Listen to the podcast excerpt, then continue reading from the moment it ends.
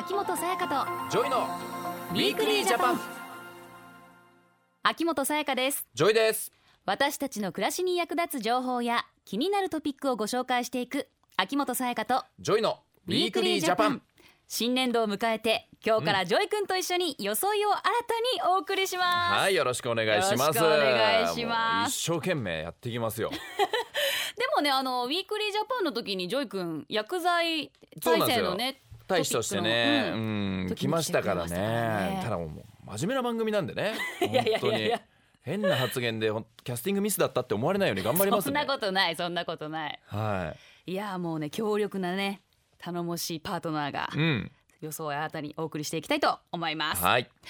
さあ今日のウィークリージャパンはこれからレジャーシーズンに突入ということで、うん。こんなテーマを深掘りしていきます。なんだろ泊まる味わう体験する農泊う何農泊って？農家の農にうん。宿泊の泊泊まると書いて農泊ほう。ジョイ君はどんなイメージ持ってます？えー、初めて聞いたな農泊って。農泊何？え農家に泊まるってある？だってあれなのかな？どっか遊びに行って地方に、うんうん。ホテルが取れなかったと。そんなことないでしょ、で急に農家にコンコンコンって言って泊めてくれませんかっていう、それが農泊それが農泊じゃないです。か ですかね。で多分そうそういうのをやった、うん。なんか若い女の子とかが、はい。インスタグラムのハッシュタグでうん「今日農泊だった」みたいなの書いて生まれた言葉じゃないですか？実はですねうん、農泊とは日本ならではの伝統的な生活を体験してうん、地域の方々との交流を楽しむ滞在型の旅行だそうですそういうことなんだ、うん。全然外れてましたね。全然外れてます。ジョイ君外れてます。違うんだ。あちゃんと農家とかのね、うん。生活を体験するってことか。ねえ。へえ。これまでもでねうん。体験したことある？農業とかだとうん。それこそ子供の頃とかってどこの学校もやるのかもしれないけどなんか自分たちで野菜作ったりとかさ、おー。私はねうんもう大人になるとねなかなかそういった体験ないんだけれどもはい。去年稲刈りしましたよ。え？うん。あ乗ったの？あの重機。乗りました。あれでねコンバインでねはい。収穫しましたコよンバイン似合いそうですよね。本当ですか？ええ。ジョイ君は乗ったことあるコンバイン。俺もねコンバン、イン、これ本当偶然なんだけど、俺も去年乗ってるんですよ。そううそう。ん 同じ田んぼかな？どうだろう？俺群馬京都です。あー違うとこだね。ね。そこ行って乗ったけど やっぱり体験することってないじゃんそういうこと、うん普段、めちゃくちゃ楽しかったなと思って、うん。すごいやっぱいつも以上に写真も撮ったしさ。そうね。なんか貴重な経験になってるんだよね自分の中に。うん。だからそういうことしたい人が多いっていうことなのかな。かもしれないね。ジョイ君はうん。子供の頃何作ったの、まあ、学校のみんなで学校の横にあるうね畑とかで、みんなでじゃがいもを作ったりしたんですよ。まあ、あーはいはい。他の野菜も確か作ったと思うんだけど、うん。それがやっぱ出来上がった時の喜びってうん。すごかったのね、子供ながらうに。ん。で嬉しいしさ普段何気なく食べてるじゃがいもとかも自分たちが作ったっていう嬉しさが乗っかってるから食べた時にいつもより美味しく感じるんだようね。ん。うん、だからそうやって何かを作ることとかうん。体験することに感謝とかをするようになったねそれで、おおうんああいうのから学ぶものってたくさんあるじゃん、うん。でもいつしかねその、まあ、やらなくなってしまうし、うん。特に東京に来てコンクリートにね囲まれて生活してるとさ、はいはい。そういう体験って今できないからね。土をいじったりね。そうそうそうそねいろんなことをね体験することなかなかないですからう、うねん、うん。だからそういうのは農泊っていうのをやることによってまたねうん。いろんなことを思い出したりさ物の大切さっていうのに気づけるかもしれないね。おちょっと気になりますうねん。ではこの後はスペシャリストをお招きして農泊について詳しくお話を伺っていきます。秋元才加とジョイのウィークリージャパン。ここからは農林水産省の日置秀彦さんにも加わっていただき農泊を深掘りしていきたいと思います、うん。日置さんよろしくお願いします。よろしくお願いします。早速ですが日置さん農泊って何なんでしょうか？農家さんの家に泊めてもらうことですか？農泊と言いますと皆さん単に農家に、えー泊まることだけを想像されると思いますが、うん。はい。農村だけではなくて山村とか漁村でもこれいいんです。ほうほうほう。でそういうところに来ていただいてえ泊まっていただいて地域の人と交流や農林漁業などの体験をしてもらうことをひっくるめて農泊と呼んでます。うん、今こうした農泊への取り組みは全国各地で増えていて注目を集めてるんですよね。そうなんですね、うん。えー僕ね知らなかったんですねこれ。農泊。初めてうん、聞いたんで、うん、でも今注目集めてるってことですからね、い。もっと知りたいんで詳しくいろいろ聞いていきたいですね、はい。なぜあの増えてきているんでしょうか？最近日本ではあの将来人口が減っていくという話をよく聞かれると思いますけども聞きます、農産漁村ではもうすでに高齢化とか人口減少が相当進んでます。うん、でこのままでは本当に集落の維持だけではなくて農業などによって維持されている美しい風景や祭りなどの伝統文化も維持できないということもあります。うん、で一方ですねあのピンチをチャンスに変えるのではないんですけどもうん。そういう美しい風景や祭りなどの伝統文化を、えー観光資源として活用してで地域に人を呼び込んで活性化していこうとということで農泊に取り組んでるんです。はい。で政府としましては地域を振興して地方創生に結びつけようとこのような農泊の、えー取り組み支援して進めているというよそういう状況です。うーん。この政府の方々も農泊を進めているんですか？はい、あの政府としてはまず、はい。意欲的に農泊に取り組もうとする地域が観光コンテンツを作ったりすることを支援しています例えばですね体験プログラムなんですけども、はい。えー地域の伝統的な食材を使って魅力的なメニューを開発するということがあります、えー地域で捕獲された鹿そういうものを活用してジビエのメニューを作ったりそういうのが分かりやすい例だと思います。ほでそこで地域にはあの地域の人では分からないようなお宝が、えー眠ってます。はい。例えばですね雪国だと冬は一面雪景色でう。うん。でその上をですねスノーシューを履いて雪の上を歩くという体験を売っている地域もあります。でこれ実はあの雪のない海外からのお客さんがあの非常に喜んで体験料を払ってですね2時間ぐらい歩き回っていると というような状況もあります。で実はあの地域の人は寒い中歩きたくないんですけどもうん目線をちょっと変えるとですね、こういうものも立派な、えー観光コンテンツになってるんですよね。でこういう企画をしているのは実は地域外から来た人たちなんですよね。はい政府としてはこの農泊に取り組む地域に対してそういう情報提供やえー人材育成の支援も行っているところです。そうか自分たちだと当たり前のものだから、うんこれって価値があるよねとか、うんこれがお金につながるんじゃないかって考えなかったりするけど、うん。そういうものがお宝なんだねねえお宝。たくさん眠ってるんですよそれぞれの地域にきっと。そうですよね。ね違うとこから来た人はそれに気づくわけですよねその価値に。うんう。ん面白いね。だからこうやってね外部のね外から来た方々にアドバイスしてもらうっていうのは、いいことですね。えーそれとあの農泊ってこんなに魅力的なんだということを、えー国内外に情報発信していくことも非常にこれ重要なんですよね。はいえー農泊に取り組む地域はもちろんその SNS とか使って情報発信してるんですけどもあの政府としましても海外や国内に向けて農泊はこんな魅力があるんですよということを発信してます。うんえー例えば東南アジアのインフルエンサーを活用して農泊を紹介する動画を作成しまして YouTube を通じて公開しています。ですでにあの205万回以上、えー再生されています。すごい。でそのインフルエンサーあのインスタグラムはいのフォロワーが、えー国からお願いした時は、えー、130万人でしたけども現在はい190万人まで増えたと、え？そういうこともあります。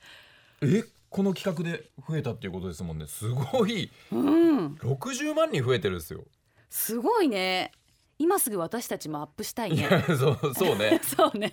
同じ写真とか動画をねね 上げたいなと思っちゃいますよね。はい。うん、そうしたこうサポートによって盛り上がってる地域っていうのは例えばどのあたりなんですかね？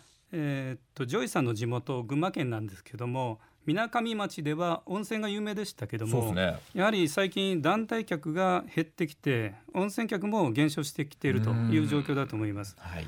そこであの町とその温泉旅館も含む地元企業が、ね、協力して地域に誘客をして、えー体験プログラムを提供できるようにしています。例えばですねうん。昔あの群馬県、えー生糸の一大産生産地だったという特性を生かして、あの蚕に桑の葉を与えてで数万匹の蚕が桑の葉を、えー食べる音をあの聞いて癒されるというような体験があります。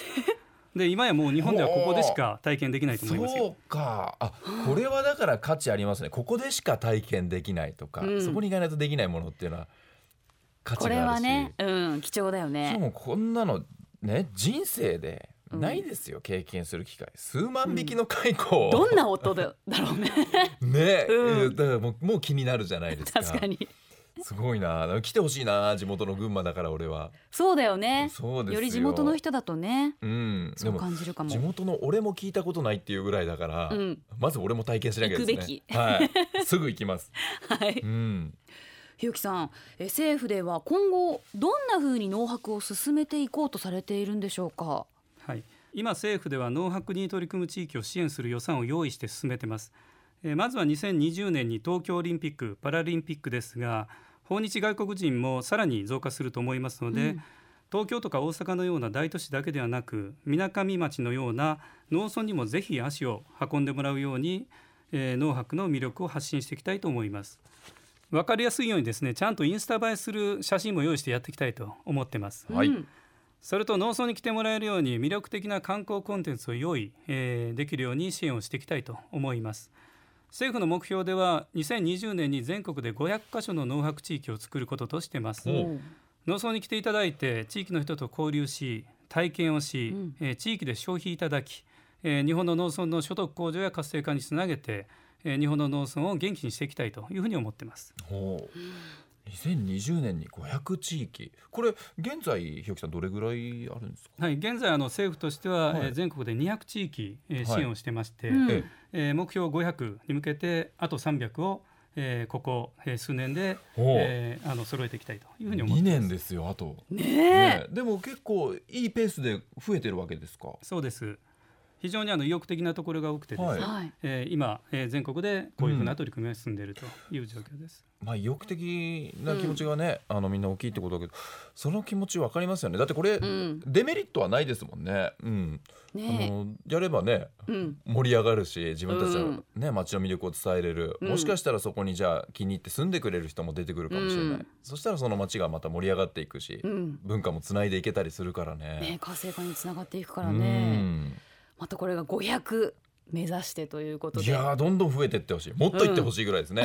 うん まあね今以上に美味しいものが食べられたり貴重な体験ができる農泊がまたさらに登場しそうですね。そうだね。はい。日置さんありがとうございました。ありがとうございました。農林水産省の日置秀彦さんでした。ウィークリージャパン。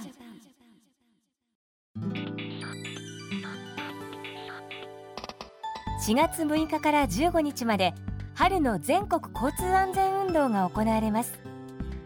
今年の重点は4つ。子どもと高齢者の安全な通行の確保と高齢運転者の交通事故防止。自転車の安全利用の推進。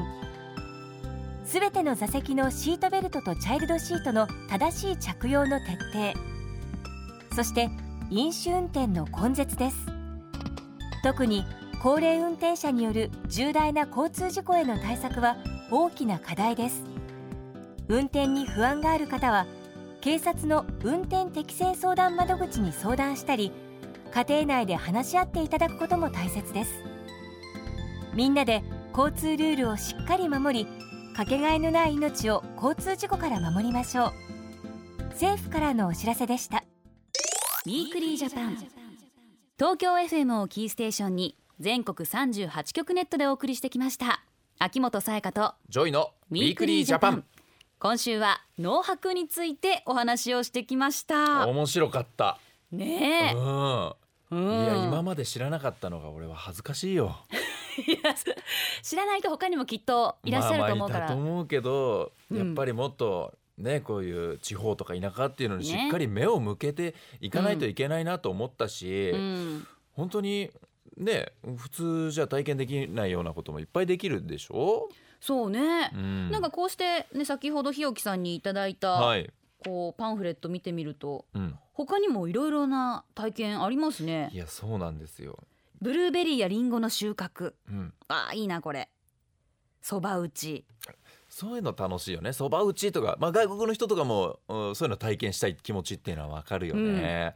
あともうパンフレットの写真でさ、こううんいろりのある家とか、まあ日本のこう古民家、うんうん、ってのがあるじゃないですか。うんこういうとこに泊まりたいね。泊まりたいうん。うんいやーねもうこれからもね農泊する場所どんどん増えていくっていうこともうね本だからね当増えてった方がいいですよでねそれぞれの地方の人たちも自分たちのお宝に気づけてないっていうところがたくさんあると思うのね。うん。でもそれがね他の人から見たらこれっていや珍しいことですよとか、うん。これ僕らお金払ってでも経験したいですよっていうことはきっとたくさんあるんだよ。うん。でそういうものをさそのそこで体験してあこうん。こ本当素敵なとこだなと思って、うん。もしかしたら住む人も出てくるかもしれない。そうだね。いうところに。そしたらまたその街がさ盛り上がっていくじゃん。今ね、うん。本当にね減ってるじゃないですか、そういう。そうね。人とかもさ地方とかでは特に。だからそういうのが回復していくことにもつながると思うし、うん。特に農家の人とかねいろんな人のこう収入アップにもつながっていくじゃないですか、うん。ね人を受け入れるっていうことは、ん。だからいいこと尽くしなんだよね。ね学んでねしかもきっと私食いしん坊だからあれだけど美味しいものもきっと食べられるじゃない、ご飯はそうですよ。ね 美味しくて安くてっていうものたくさんあるし、はい、まあまあ本当にねこれ農家の例えばおじいちゃんおばあちゃんとかだったりすると、話し相手がいなくて寂しいっていう人もね、うん、たくさんいると思うのね俺は。そうね。でそこにいろんな人訪れてくれたらコミュニケーション取るだけで、うん。その人たちの毎日が楽しくなったりするし、うん。行った人も楽しいし来てもらった側も楽しいしっていうね、いや農泊には素敵な魅力がたくさんだなって思う。そうですね、うん。まだねゴールデンウィークの計画が決まっていないという方はぜひ農泊体験を選択肢の一つにね加えてもらいたいですね。やもう優先順位のトップでお願いしますよ。間違いなく楽しい思い出作れるから、メジャーなとこ行くよりいいですよ。もう遊園地だなんだっていうのもいいかもしれないけども、違うところで体験する。たまにはね、うんいいと思う。はい。農泊についてもっと詳しく知りたい方は農林水産省のホームページをご覧ください。農家の農に宿泊の泊泊まると書いて農泊で検索するとすぐに見つけることができますよ。そして来週は若い女性が被害に遭っているというアダルトビデオ出演強要問題や JK ビジネスに関わる問題についてお話ししていきます、うん。被害に遭って困っている方や保護者の方が相談できる窓口などもご紹介したいと思います。はい。もうこれはねもうずっと問題になってることだし、うん。まあ、アダルトビデオのも問題は最近ね、うん。本当に多く取り上げられててうん。例えばまあ僕らの、ね、いる、まあ、芸能界っていう世界、はいはい。まあ、そういうとこを目指してる子とかですごく多くて、でじゃあそういうとこに入れてあげるよっていうね、うん。甘い誘い文句でさ、はい。契約書とか書かせてでも実はそこに全然違うことが書いてあったり、うんねえーするわけじゃない。ね。そうやってもう夢をね。夢を持ってる子とかを騙してる大人がいる、ううんんこれはすごく問題ですよね。そうね。しっかりとね考えていかなくてはいけない問題はい。ですよね。うん。来週詳しくお話伺っていきたいと思います、はい。お相手は秋元才加とジョイでした。秋元さやかとジョイのウィークリージャパン。この番組は内閣府の提供でお送りしました